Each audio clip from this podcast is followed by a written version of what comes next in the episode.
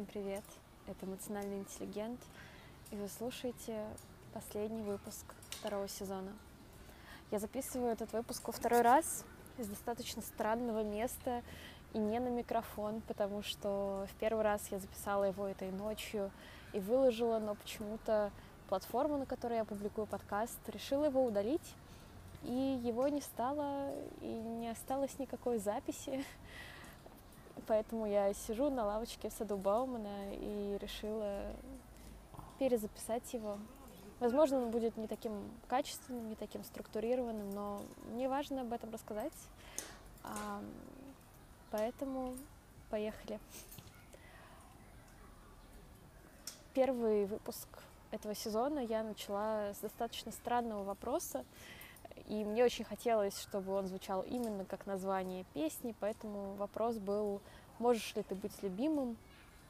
И на протяжении всего второго сезона я исследовала любовь к себе, вообще что это, как это работает, почему это так сложно, и как это связано с отношениями с другими людьми. И в последнем выпуске, часть последнего выпуска, по крайней мере, я хочу посвятить вопросу о том, действительно ли любовь к себе позволяет строить какие-то надежные, хорошие, доверительные отношения с другими людьми. И раньше на этот счет э, было много разных противоречивых э, и взглядов, и результатов исследований. И одни исследования говорили о том, что да, действительно, человек, который в целом хорошо к себе относится, может строить какие-то близкие отношения, потому что он и себя ценит, и позволяет другому человеку себя ценить и так далее. Другие исследования говорили о том, что э, нет, на самом деле, если человек э, слишком сильно себя любит, то он э, будет зацикливаться на себе и не сможет по-настоящему быть с партнером, и в отношениях он будет искать подтверждение своего великолепия. Но сейчас эта картина немного прояснилась, и современные исследования говорят о том, что любовь к себе, которая строится на самосочувствии как раз-таки, она действительно помогает человеку создавать и поддерживать близкие отношения с другими людьми. И на самом деле этот выпуск э, в основном даже не про этот вопрос, а про то, что случилось за эти шесть недель я смогла понять э, окончательно, что случилось. Вчера, когда пыталась придумать этот выпуск, и мне было очень сложно это сделать. Я чувствовала какое-то очень сильное сопротивление, и я просто очень много ходила по городу, пыталась понять, что происходит, и в какой-то момент я поняла, что когда я задумывала этот формат такого своеобразного исследования, мне хотелось, чтобы вот я поставила какой-то вопрос перед собой и нашла на него четкий, ясный, понятный ответ, который бы меня полностью удовлетворил. Но так не случилось, потому что, да, я много отвечала на разные вопросы в этом сезоне, но по итогу у меня осталось намного больше вопросов, чем было в начале, и даже намного больше каких-то непонятных моментов а, в тех вопросах, на которые я на самом деле отвечала. И я поняла, что это в целом какая-то штука очень сильно про мою жизнь, про то, что мне нравится эта метафора исследования как способа проживать свою жизнь, но как будто бы я ее э, понимала в таком формате, что вот я ставлю перед собой вопрос и четко нахожу ответ. И вчера я шла и думала об этом, пробиралась снова через дичайший московский пух, будь он не ладен. Я шла в саду Баумана и увидела лавочку вдалеке. Мне очень хотелось на нее сесть. И я, ну не то чтобы, конечно, со всех ног, но очень стремительно к ней пошла. И буквально шагов за 20 э, на нее приземлился какой-то ребенок с дикими криками. Я осталась стоять в этом облаке пуха, с ощущением, что, боже мой, не достигла своей цели. А потом я просто как-то переключилась на, на мгновение, огляделась вокруг и поняла, что когда я бежала за этой лавочкой, я зашла в такую часть сада, где я никогда раньше не была. И там очень классная, я даже не знаю, как это назвать, такая арка. И я просто поняла такую штуку, что... Точнее, не то чтобы поняла, скорее вспомнила. Черт побери, это же не только про то, что мы достигаем какой-то цели, четко отвечаем на вопрос или нет. Это про то, что с нами происходит в процессе, где мы оказываемся в процессе этого исследования.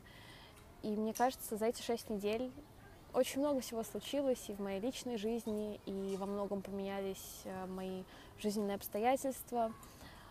Но я очень рада, что я пришла к тому, где я сейчас. И эта мысль натолкнула меня на, на то, чтобы немного развить мое представление о том, как я хочу проживать свою жизнь, а, и развить э, в таком ключе, что мое проживание жизни это не просто какое-то исследование, когда ты ставишь вопросы, ищешь ответы, это еще про такое авторство, про то, как ты изменяешь себя в процессе э, прохождения этого пути. И я подумала, что, кажется, в тот момент я наконец поняла, зачем я вообще создала подкаст – и зачем, э, зачем существует интеллигент. Конечно, это случилось через полгода после его создания, но все-таки лучше поздно, чем никогда. Я поняла, что для меня во многом это форма такой публичной терапии. Про это, вот это высказывание публичной терапии я впервые услышала пару недель назад в подкасте у... А, в общем, в подкасте, который называется «Легко, просто и подкаст» а, в первом выпуске.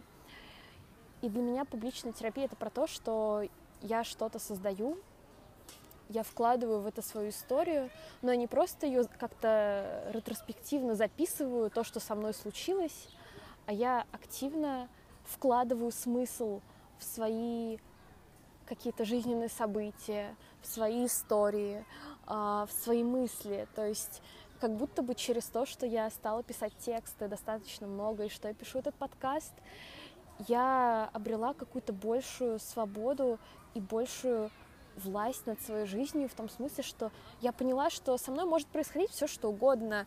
Уходят люди, приходят люди, э, меняются работы, меняются города, все что угодно, но самое главное это то, как я к этому отношусь. И эта мысль дала мне э, такую новую идею для следующего сезона подкаста. И возможно, следу... следующего сезона моей жизни на самом деле в каком-то смысле. Я очень хочу поговорить, поисследовать вместе с вами а, творчество как терапию. И творчество не обязательно про какие-то тексты обязательно, которые ты где-то публикуешь, или картины, которые ты пишешь и выставляешь. В принципе, все, что ты делаешь, любая деятельность может быть твоим творчеством, и в этом ты как-то проявляешься, и смотри, когда ты себя оставляешь в каком-то деле, а, ты можешь как бы посмотреть на это со стороны, посмотреть на себя со стороны и как-то к этому отнестись. Я надеюсь, вы не слышите сейчас какие-то пьяные крики какого-то мужчины, который идет с велосипедом, пошатываясь около меня, но мысль была серьезная.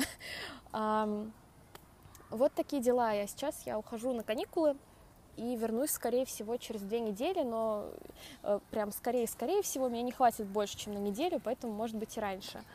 А, и если вы не хотите меня терять, то вы можете а, подписаться на мой телеграм-канал.